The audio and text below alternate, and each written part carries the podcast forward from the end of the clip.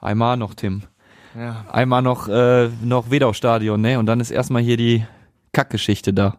Ah, ich, ich weiß nicht, wie ich mich fühlen soll. Aber hast du Bock nochmal, so, also Ingolstadt, äh, das, äh, da haben wir ja eine Geschichte. Ich hab Bock. ich habe eigentlich auch Bock. Hier ist Radio Duisburg. Streifendienst 1902, der MSV-Podcast mit Nils Halberscheid und Tim Gieske.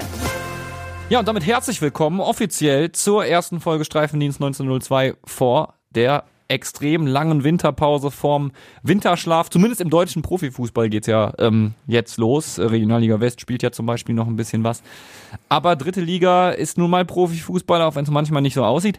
Und ähm, ja, das betrifft auch den MSV Duisburg. Wir ähm, reden in dieser Folge nochmal über die letzten beiden Spiele ja in dem Fall. Wir haben eine englische Woche und über das letzte anstehende Spiel gegen Ingolstadt. Und wie immer dabei Tim Giesken natürlich. Hallo Tim. Hallo Nils, grüße dich. Ähm, ja, und wir haben natürlich auch äh, auf dem Schirm, dass es immer noch äh, diese Geschichte zwischen Schauenslandreisen und dem MSV Duisburg geht. Ähm, gibt das, sollen wir das, sollen wir erst sportlich auf Bayreuth schauen oder sollen wir erst über das Banner kurz reden? Wir haben da ja auch noch Anfragen gestellt an Schauensland und den MSV Duisburg. Wie willst du es am liebsten machen? Hm, lass uns gerne mal über das Banner reden, Okay. das, da, da, weil wenn wir vom Bayreuth-Spiel sprechen, wir kamen ja ins Stadion und Du hast es sofort gesehen, ja. ne, und es äh, fiel direkt ins Auge und deswegen ähm, Hat ja noch mehrere Transparente auch bei den Ultras dann gegeben. Die habe ich, sehen wir einfach nicht. Wir stehen Block I, so, das können wir nicht erkennen von ja, da, wo wir richtig, stehen. Ja. Ähm, aber klar, dieses, dieses äh, Riesenbanner auf der Gegengraden deutlich sichtbar. Ähm, äh, Schauenslandreisen und Rüttgers vom Helfer zum Henker. Genau, Fragezeichen. über ganz ne, natürlich so, dass man es natürlich auch auf der auf der Loge dann sehr gut sehen konnte, ne, genau. dass man es sehr gut sehen konnte und halt auch über diesem Schau ins Land reisenden Schriftzug der Tribüne selbst, über dieser über diesem Werne Werbebanner. Ja. Und ähm, ja, ich ähm, ich finde ich ich finde das ist eine Reaktion, die nicht unerwartbar war, sondern das das ist das kann man das so ähm, was wie soll man ähm, damit umgehen, wenn ähm, ein ähm, Vertreter eines Hauptsponsors sich so verhält, wie er sich verhalten hat. Ja. Ähm, und dann, dann kann man darüber sprechen und dass dann solche ähm, Reaktionen hervorgerufen werden. Ja, wundert mich nicht. Ja. Auf der anderen Seite muss ich dann aber auch sagen, wie verfährt man da? Wie schlau ist das dann 90 Minuten ähm, das da hängen zu lassen? Das sage ich ganz ehrlich. Ähm, und man muss doch auch versuchen, wieder alle Parteien an einen Tisch zu bekommen. Oder ist das Tischtuch jetzt zerschnitten? Ich sehe das nämlich fast schon so. Ist eine Frage, die wird uns in den kommenden Wochen auf jeden Fall beschäftigen. Wir haben ja die, ähm, ja, die Geschichte im MSV-Portal, die es ins Rollen gebracht hat, schon behandelt. Äh, Die ähm, Geschichte rund um die Post von Andreas Rüttgers. Ich habe nach der Folge auch nochmal mit ihm telefoniert. Ähm, äh, dreiviertel Stunde haben wir uns unterhalten. Das war vor dem Wiesbaden-Spiel. Ähm, hab ähm, mit ihm, wie gesagt, in Ruhe geredet. Hab ja auch, wir haben ja auch mit Ingo Wald telefoniert zu dem Thema. Und äh, wir haben uns jetzt auch dazu entschieden, bevor wir es halt nochmal hier machen, in äh, talkiger, gesprächiger Form, äh, warten wir jetzt ab, bis die, ähm, bis die Beteiligten sprechfähig sind. Also wir haben eine Presseanfrage bei Schauensanreisen gestellt. Wir haben äh, beim MSV Duisburg nochmal angefragt. Und ähm, ja, wir freuen uns natürlich, wenn sowohl Andreas Rüttgers als auch äh, Ingo Wald vielleicht für O-Töne dann zur Verfügung stünden in der nächsten Zeit. Und dann machen wir es wirklich so journalistisch, dass wir so eine klassische Gegenüberstellung machen im Optimalfall. Also wir haben die Position von Schauensanreisen in O-Ton am besten oder als Gast hier im Studio. Wir haben die Position vom MSV und ähm, ja, ich glaube, dann können wir das hier so darstellen, auch wenn das ja ein Fan-Podcast primär sein soll. Aber äh, wir haben ja auch mal ein Handwerk gelernt, Gott sei Dank, äh, das Journalistische. Und dann kann man das ja hier du durchaus auch in dieser Form mal äh, größer aufarbeiten, weil wir einfach die Plattform hier ja haben. Wir mehr Zeit, um sowas darzulegen. Was hätten Fans denn, wenn sie die Möglichkeit dazu hätten? Ja, auch dieselben- nichts anderes, was, ne, die würden schon. doch, die würden die Fragen ja auch stellen. Ja, und dementsprechend würden wir das gerne hier machen. Ähm, wir ähm, machen das, sobald wir die Möglichkeit dazu haben. Ähm, da, ich habe gerade noch mal mit Martin Haltermann, mit dem MSV-Pressesprecher telefoniert. Er sagt, das wird jetzt erstmal intern tatsächlich noch behandelt. Eine Anfrage von uns liegt schon bei Ingo Wald. Ähm, ja, nächste Woche wird es wahrscheinlich nichts mit einer Folge dieser Art, außer da gibt es jetzt eine richtige Breaking News Situation. So viel können wir schon mal vorgreifen. Ihr müsst uns nicht in eine Kiste schmeißen, bis die, bis der Ligabetrieb wieder losgeht. Nächste Woche machen wir nämlich eine ausführliche Folge zu den MSV Amateuren. Finde ich ein sehr spannendes Projekt. Ähm, da darf ich schon mal teasen an dieser Stelle. Also wir sind noch nicht direkt in der Winterpause und wir werden es auch in der Winterpause so handhaben, dass wenn es was zu erzählen gibt, wir uns hier ins Studio setzen und äh, die Mikrofone aufmachen. So wie heute. Ähm, heute müssen wir aber nicht in die Zukunft blicken zunächst, sondern in die Vergangenheit. Zwei Spiele haben wir gleich. Eins aus der jetzigen Perspektive ja fast schon wieder ein bisschen uninteressanter. Ähm, weil es gegen Auer halt eine klare Reaktion gegeben hat. Aber es hat dieses 1-1 gegen Bayreuth gegeben, zu Hause, wo besagtes Banner hing. Tim, du hast wie immer äh, auf dem Schirm, was da nochmal genau abgegangen ist so bei dem Spiel. Ja, also ich muss mal, um es mal kurz vorwegzugreifen, ähm, ich fand das Spiel eine engagierte Leistung des MSV, aber auch von Bayreuth, aber halt häufig ja, ähm, wenig äh, Konstruktives dabei. Also wir hatten in der 17. Minute ähm, eine Stoppelkampfflanke, ein 16er, wo Boadus zum Kopfball hochsteigt. Dann ging, ging der Ball aufs Tordach. Ähm, in der 36. hatten wir eine Riesenchance für Duisburg, wo ähm, wieder Stoppelkampf flankt. Ähm, Ajani mit einem Fallrückzieher ansetzt, zu einem Fallrückzieher ansetzt, aber das Tor knapp verpasst. Da dachte ich auch schon, alles klar, es geht los. Und dann, kurze Zeit später, dann das 1 zu 0 oder das 0 zu 1 für Bayreuth. Ähm, da brachte Götz einen Ball hoch in den 16er, wo ähm, der Mittelfeldspieler Maderer dann per, per Kopf vorlegte. Ähm, und dann gab's, äh, wurde der Ball so durchgespielt, dass Nollenberger den Ball dann äh, aufs Tor ziehen konnte und treffen konnte. Dann ging's halt mit ähm, einem 0 zu 1 gegen Bayreuth in die Pause. Was ich übrigens erst ich gar nicht mitbekommen habe, muss ich zu meiner Klo, ne? muss ich zu meiner Stande stellen. Ich war weg und das wird schon wieder mit so viel Unlust oder nee, noch niemals Unlust, so mit so viel Lethargie zur Kenntnis genommen von den MSV Gegentor, dass ich es nicht mitbekommen habe, original. Ich bin dann irgendwann wiederbekommen und war so, ach krass, okay, ja, hm. Ja, ich hätte, und was halt dazu kommt, ähm, ich habe es erstens nicht gehört und zweitens hätte ich, wenn man sich den Spielverlauf anguckt, auch nie damit gerechnet, dass Bayreuth ein Tor schießt. Naja, also das stimmt schon. Der Spielverlauf bis dahin war nicht, sahen jetzt nicht danach aus, wir wurden nicht an die Wand gespielt. Nein, ja. natürlich nicht. Aber ähm, wir haben auch nicht geschafft, gegen eine wirklich super tiefstehende Mannschaft irgendwie einen, einen, einen Riegelbrecher zu finden. Mhm. Ne? Und das ist das ja. Problem, das wir dann ja häufig haben. Und ähm, dass die Defensive dann gut stand und man uns auch ausrechnen konnte, weil wir sehr, sehr viele über Außen gemacht haben, wo man wirklich viel abräumen konnte.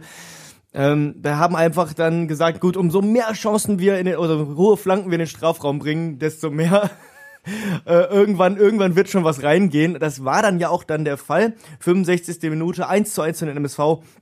Kölle macht den Ausgleich, der war eingewechselt. Tatsächlich, man hat sich, da sind wir auch ehrlich, da haben wir uns auch gefragt, war ein komischer Wechsel, ne? Ähm, das Kölle dann reinkam. Für wen ist der gekommen? Ist der für, war der für Ajani gekommen? Ich bin mir nicht mehr ganz mir, sicher. Ich, ich Wir meine, standen auf jeden Fall in der Kurve. Das ist immer bei Heimspielen so eine Sache in der Kurve mit mir. Ne? Am Anfang habe ich da noch den Willen, irgendwie äh, fußballerisch kompetent draufzuschauen, ja. Und dann je, komischerweise, je länger das Spiel dauert, desto mehr fange ich an, äh, in mein Glas zu gucken. Seltsam, seltsam. Komisch, komisches komisch, komisch, Phänomen, komisch. ne? Nein, aber ähm, es war, es, ich, mir, mir war der Wechsel, mir war der Wechsel nicht ganz klar. Mhm. Und dann macht Kölle tatsächlich mit dem Kopf den Ausgleich. Fand ich ähm, dann auf jeden Fall super. War geil. Ne? Ähm, aber letzten Endes dann doch zu wenig. Letzten Endes ist ein 1 zu 1 gegen Bayreuth. Ähm, eine ja. Mannschaft, die da unten drin steht, zu wenig und dann halt auch, wie man, wie man das, wie man es erspielt hat, einfach immer nur versucht hat, so wieder so Brecheisen, ne? wieder Brechstange irgendwie versuchen, komm, ey, wenn wir es eine Million Mal machen, eine, eine Sache wird schon funktionieren. Ja, so. aber du musst äh, immer, also ja, das äh, ist schon so, zu wenig, aber wenn man, wenn man das Positive sehen will, kann man halt auch sagen, hey, da hat Thorsten Ziegner sehr erfolgreich gejokert in der Nummer, ne? Weil sowohl Stierlin als auch Kölle waren beteiligt. Waren, waren beteiligt, ja. Mhm. Du hättest halt mehr draus machen müssen dann am Ende. Ne? Du hättest das dann einfach mal straight gewinnen können, das Spiel. Ja, gewinnen müssen vielleicht sogar.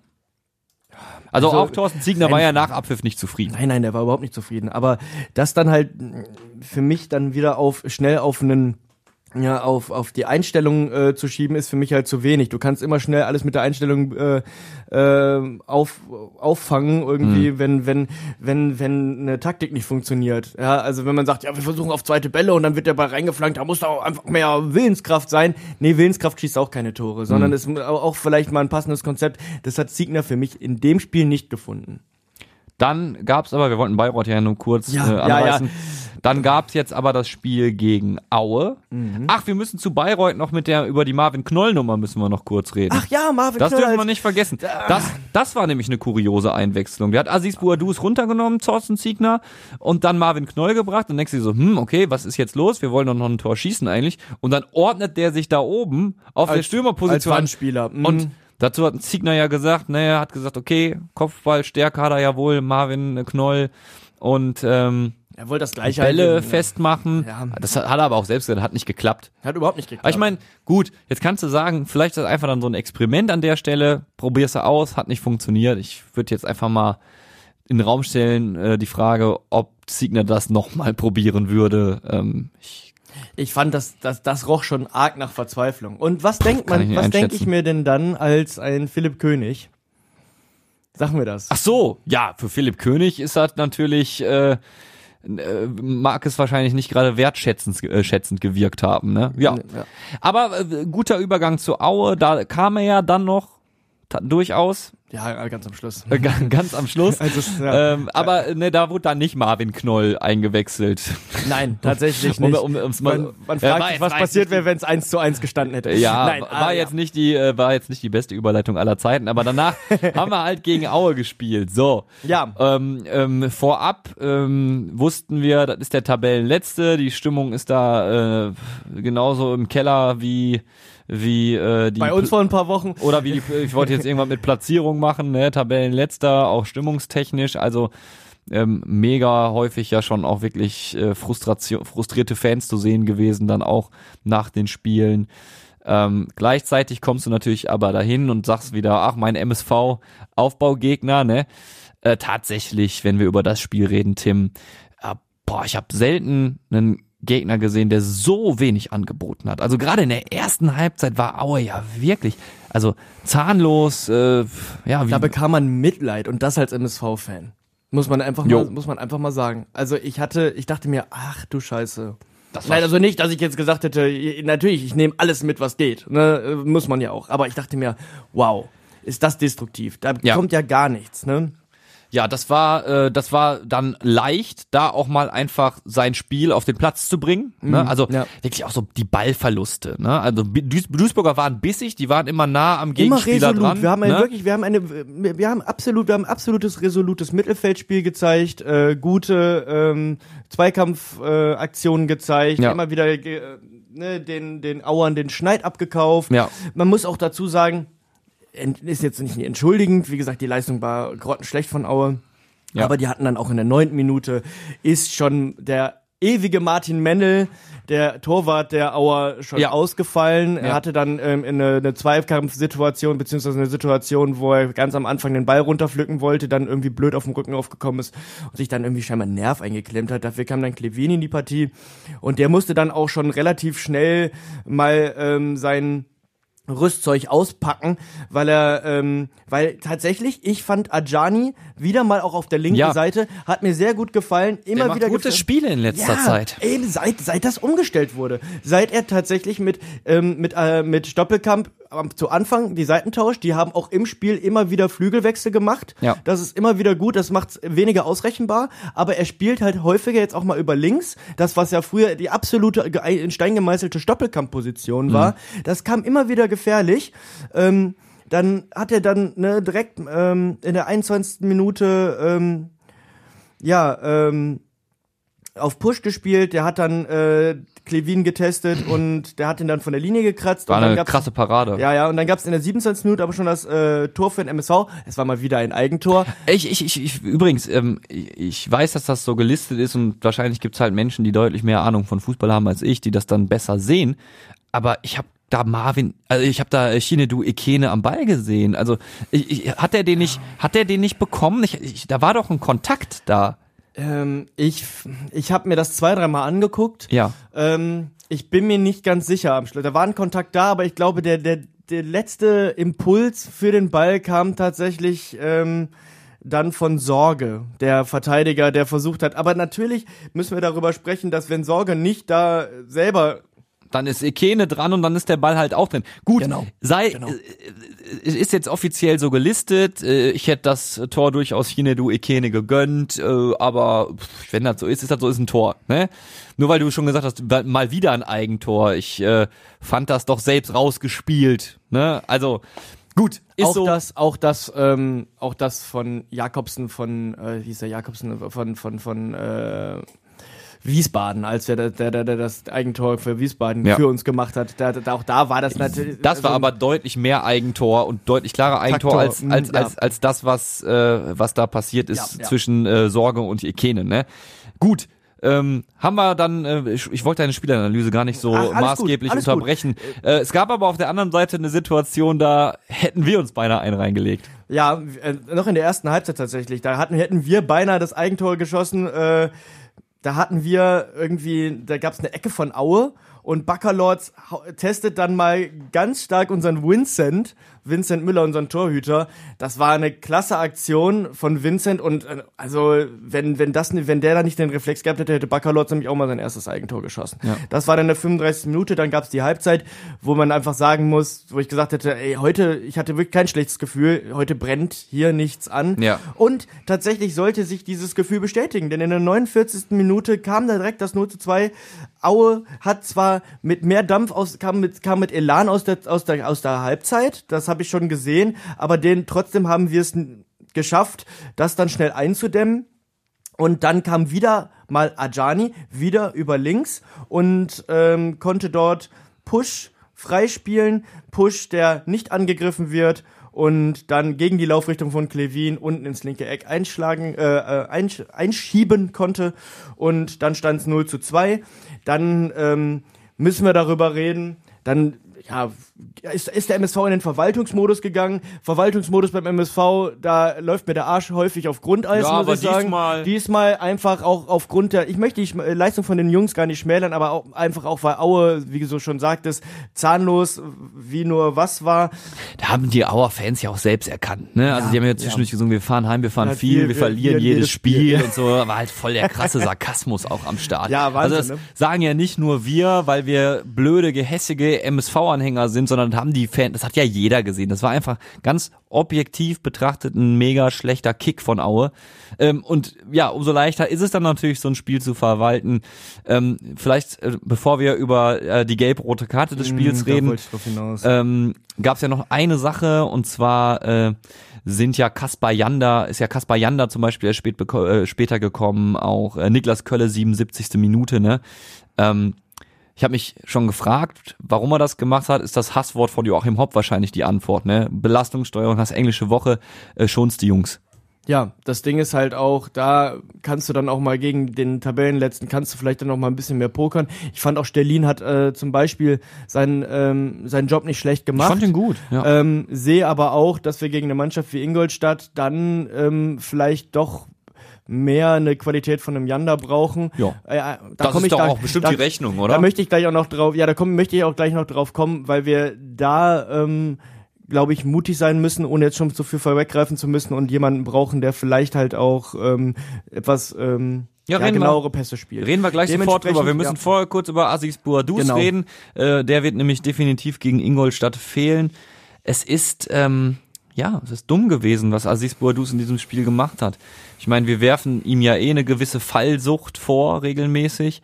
Er fällt manchmal für sein Körpergewicht sehr leicht. So, aber, Und ich finde, äh, er nicht, er hat's gar nicht nötig. Ich so. finde, wie gesagt. Ne, also- aber dann äh, zu fallen, ja, äh, wo kein Kontakt war.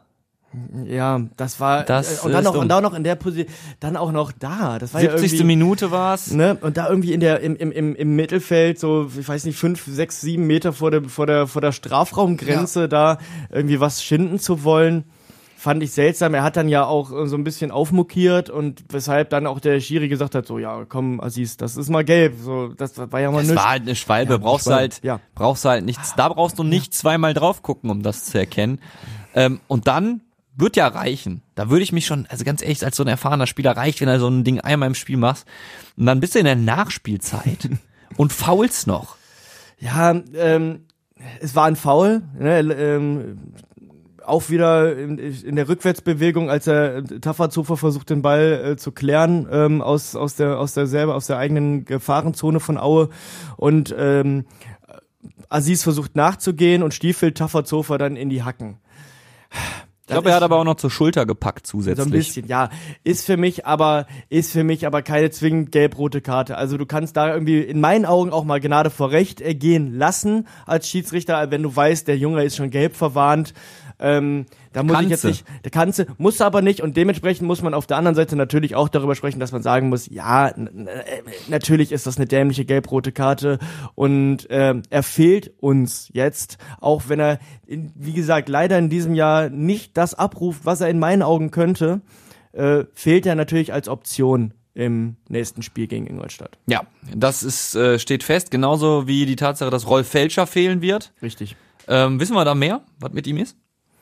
Es ist wohl so, dass ich das, äh, dass ich die Verletzung ähm, in der Pressekonferenz wurde jetzt einfach nur gesagt, dass, dass sich, dass sich das jetzt diese Woche so entwickelt hat, dass der, dass der, dass der, das Fortschritt, der Heilungsprozess, den er macht, dass der langsam, nur langsam vorangeht und dass man da leider die muskulären Probleme nicht rausgekriegt hat diese Woche. Ja, richtiger Scheiß für Rolf Felscher, kann man an der Stelle mal ganz deutlich sagen, weil das ist ja einer, der ist nicht wiedergekommen, äh, weil äh, war nicht aus der Not geboren. war nicht aus der, genau, weil, weil, weil nur Duisburg eine Option gewesen wäre. Der hätte aber wahrscheinlich noch mal woanders hingehen können. Ich meine, der ist international unterwegs, der spricht gutes Englisch, äh, Sch- Spanisch, äh, der wär, irgendwo hätte er hingekonnt, wenn er gewollt hätte. Aber er ist jetzt zum MSV Duisburg gekommen, weil er gesagt hat, ey, ich hatte hier schon mal eine geile Zeit und es ist schön zurück zu sein. Ich glaube, ähm, er selbst würde sich freuen, wenn er, wenn er mehr auf dem Platz stattfinden könnte. Aber das ist ja jetzt im Prinzip eine einzige Verletzungsgeschichte, seitdem er bei uns ist, ne?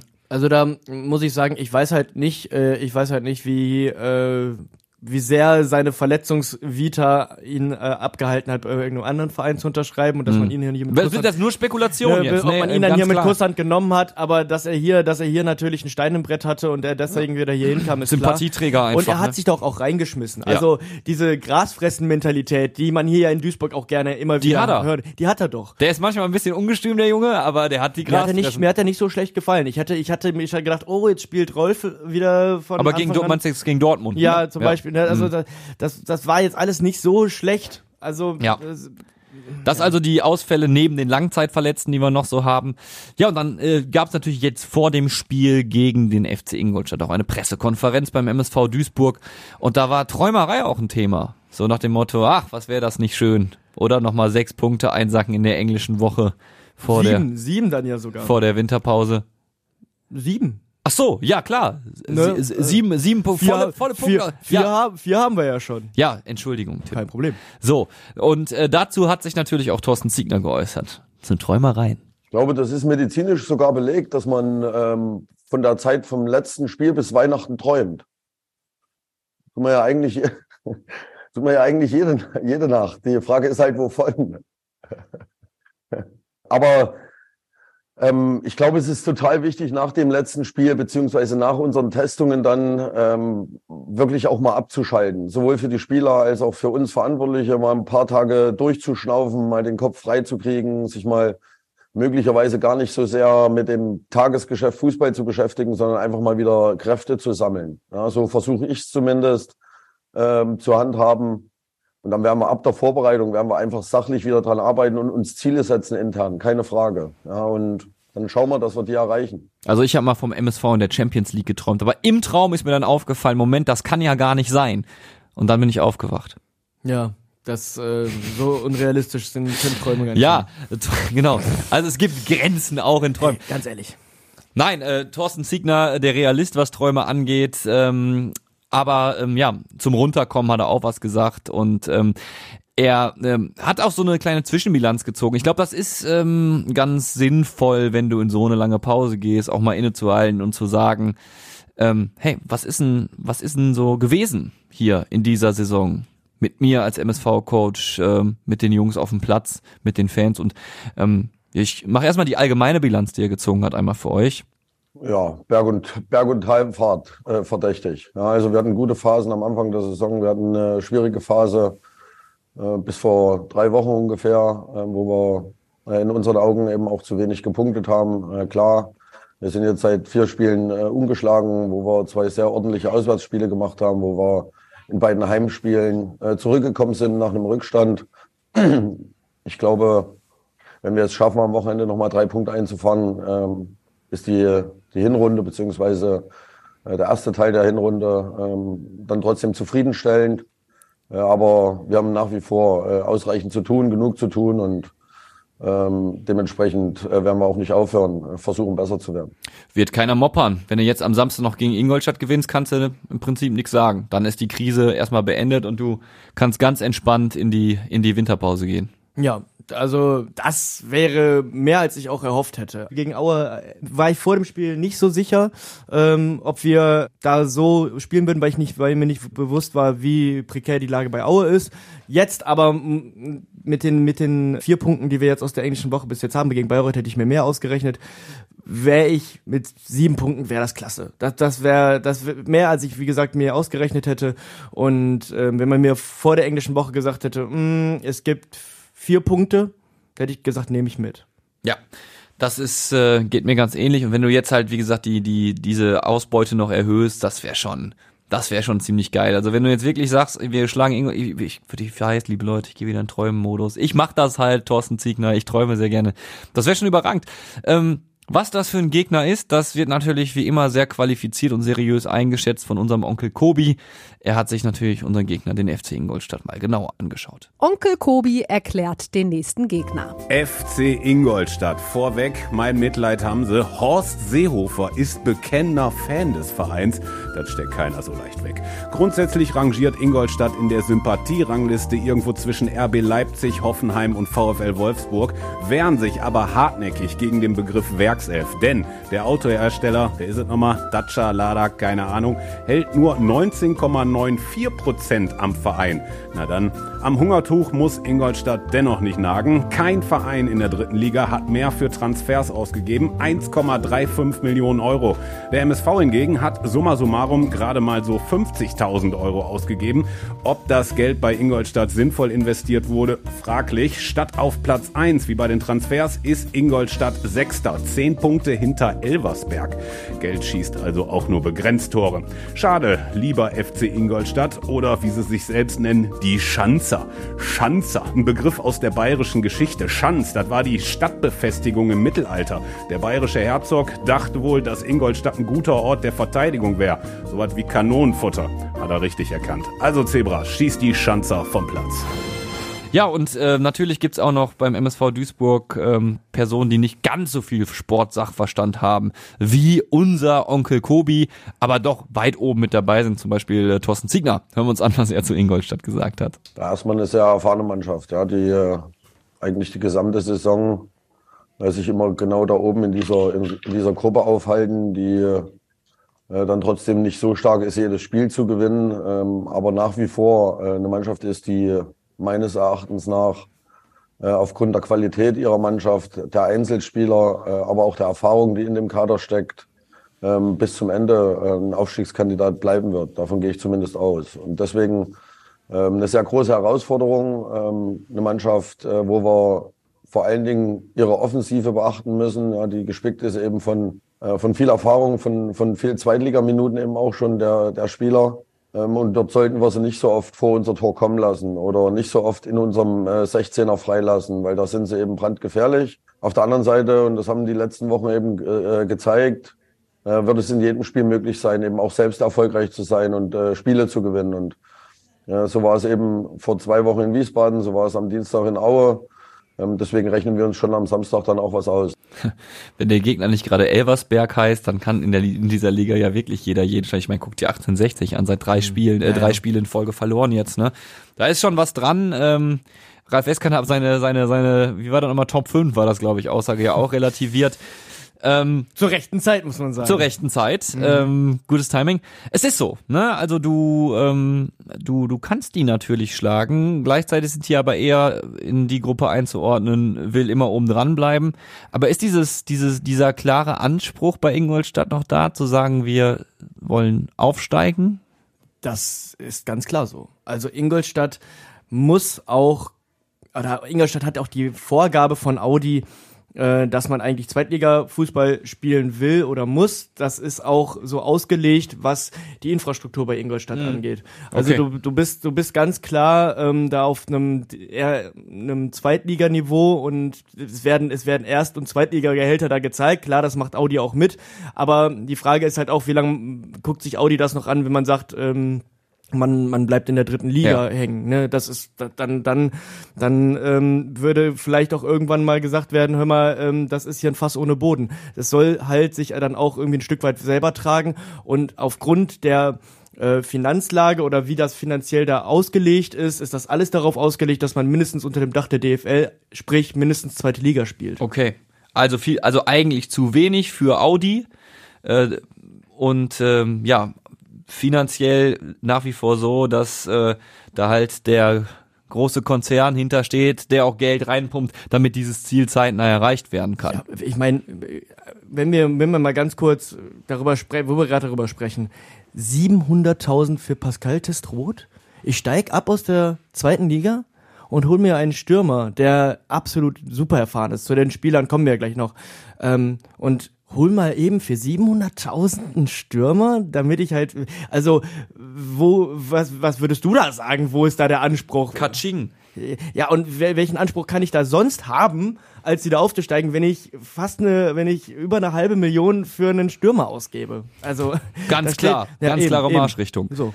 Ne? Äh, ga- Dafür aber äh, noch nicht so der, das Team, was einfach durchmarschiert, muss man auch sagen. Nein, nein. Na? Da haben wir, das, das ist ganz großes Problem. Trainer Rüdiger Rehm versucht oder hat das Problem, dass er da eine Mannschaft vorgefunden hat, die einen unglaublichen Umbruch nach dem Abstieg äh, vollzogen hat. Da sind 22 Leute gegangen und 15 gekommen. Alter.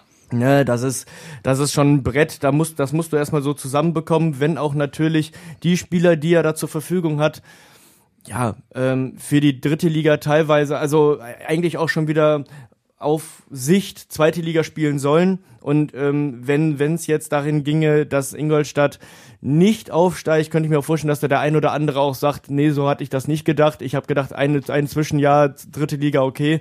Aber der Kader ist auch darauf ausgelegt, dass er nächstes Jahr in der zweiten Liga teilweise auch wieder angreifen kann. Problem ist, dass ähm, die Taktik, die Ingolstadt an den Tag legt, nicht komplett immer aufgeht. Also die, die gewinnen unglaublich viele, äh, haben unglaublich viele Ballgewinne, aber spielen, versuchen dann immer schnell und viel hinter die Kette zu spielen. Und dann mit, eben weil sie dieses Potenzial haben, viele Ball- Ballgewinne zu haben, ähm, rücken sie hoch auf. Ich gehe jetzt direkt mal so ein bisschen in die Analyse. ne? Bitte, Ne, bitte. ne? Ich will dich nicht Sie- auffallen. sie Habe ich heute schon einmal gemacht. Ja, sie, sie rücken, sie rücken sehr hoch auf, besonders die Außenverteidiger rücken sehr hoch auf und ähm, dann wird, wird auch versucht, das heißt auch wir teilweise versuchen, mit dem den zweiten Ball zu erhaschen und daraus dann Spiel zu kreieren. Das heißt, es wird sehr hoch gedrückt, aber da ergibt sich dann halt auch häufig zu wenig draus. Ne? Also ähm, man schießt dann teilweise zu wenig Tore, weil äh, ein Stürmer wie Dumbuya zum Beispiel ähm, äh, noch nicht noch nicht in der Form ist, wie er, wie man sich das gewünscht hat. Ähm, Pascal Testroth äh, macht nach seinen Möglichkeiten das, was, was geht, würde ich sagen. Der hat, der ist da, der ist da der Topscorer ähm, mit äh, vier Toren und vier Vorlagen. Das ist, das ist soweit, glaube ich, in Ordnung, auch wenn man sich vielleicht auch ein bisschen mehr erhofft hätte, was Tore schießen angeht. Äh, Das Problem ist aber, dass das häufig ähm, nach hinten losgeht. Sie haben gegen Ferl verloren, ähm, sie haben und sie haben diese Saison auch schon gegen ähm, Ja. Viktoria Köln verloren. Und halt eben genau, weil die sich das angeguckt haben, wie spielen die. Ähm, sie rücken sehr hoch auf, also machen wir das Gleiche. Wir überspielen deren Kette und schaffen es damit dann selber Gefahr zu sorgen. Okay. Da komme ich dann, ganz kurz noch, komme ich darauf, was ich vor, am Anfang schon sagen wollte, Kaspar Janda. Deswegen eher weniger ein Stierlin als ein Kaspar Janda, damit wir, wenn wir wissen, Ingolstadt rückt hoch auf, wir können dann ähm, wenn wir den Ball gewinnen mit einem Janda, der ja sehr gute Schnittstellenpässe spielen kann, können wir eher das ausnutzen, dass hinten, Raum viel, hinten raus viel Platz ist und wir die dann auf dem falschen Fuß erwischen, weil deren defensives Umschalten ist häufig sehr schwach. So, und wenn die vor uns, äh, wenn die, wenn die, wenn die zu uns in den 16er kommen, äh, dann können wir, du hast geschrieben im Skript in deiner Vorbereitung, einen regelrechten Kampf der Titanen erwarten. Testrot Oh ja. ist auch so ein richtiger, so eine richtige Maschine, ne? Absolut. Haben wir ja auch eine von. Ja, genau. Also da freue ich mich auch so ein bisschen drauf. Das wird auch sicherlich sehr spannend. Ne, Sebastian May gegen Pascal Testrot, beides Leute, die erstens Erfahrungen mitbringen in zweiter und dritter Liga. Ich muss doch mal dazu sagen, Testrot macht am Samstag sein 200. Spiel in der dritten Liga.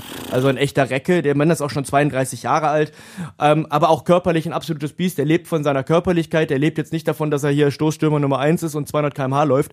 Aber ähm, der ist, äh, der ist unglaublich ähm, gut, wenn er, wenn es darum geht, Ball ab- abzuschirmen und sich und sich Platz zu schaffen. Da freue ich mich dann wirklich darauf, wie das aussieht gegen den Mai, der ja ähnlich körperlich ist und auch da keine Gefangenen macht. Da bin ich mal gespannt, ähm, ob ein Testrot da versucht, dem aus dem Weg zu gehen und er versucht, auf den Sänger zu gehen oder ob sich dann Mai und Testrot da ein episches Battle liefern. Ah, da hätte ich Bock drauf. Ja. Also, wir halten fest, morgen, wir zeichnen heute Freitag auf, äh, am Freitag auf, das letzte Heimspiel, das letzte Spiel vor der langen Katar-Winterpause für den MSV Duisburg.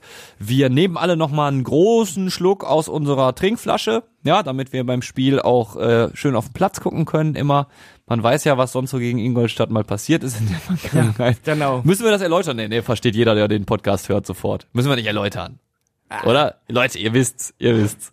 Flaschengeld. Ey, komm, du, du guckst schon wieder, so willst es unbedingt nochmal erzählen. Naja, also ey, es ist immerhin, immerhin ist das, äh, kann man da auch so drauf verweisen, dass das ähm, ja auch unser letzter Sieg gegen Ingolstadt war in der zweiten Bundesliga. Okay. Oder als es auch noch so, als wir nach dem Spiel waren wir Vierter in der zweiten Bundesliga. Hör, ich will nicht mehr, sowas will ich nicht äh, hören. 18, Saison 18, 19, es war das zwischenzeitliche 1 zu 1 durch Ingolstadt.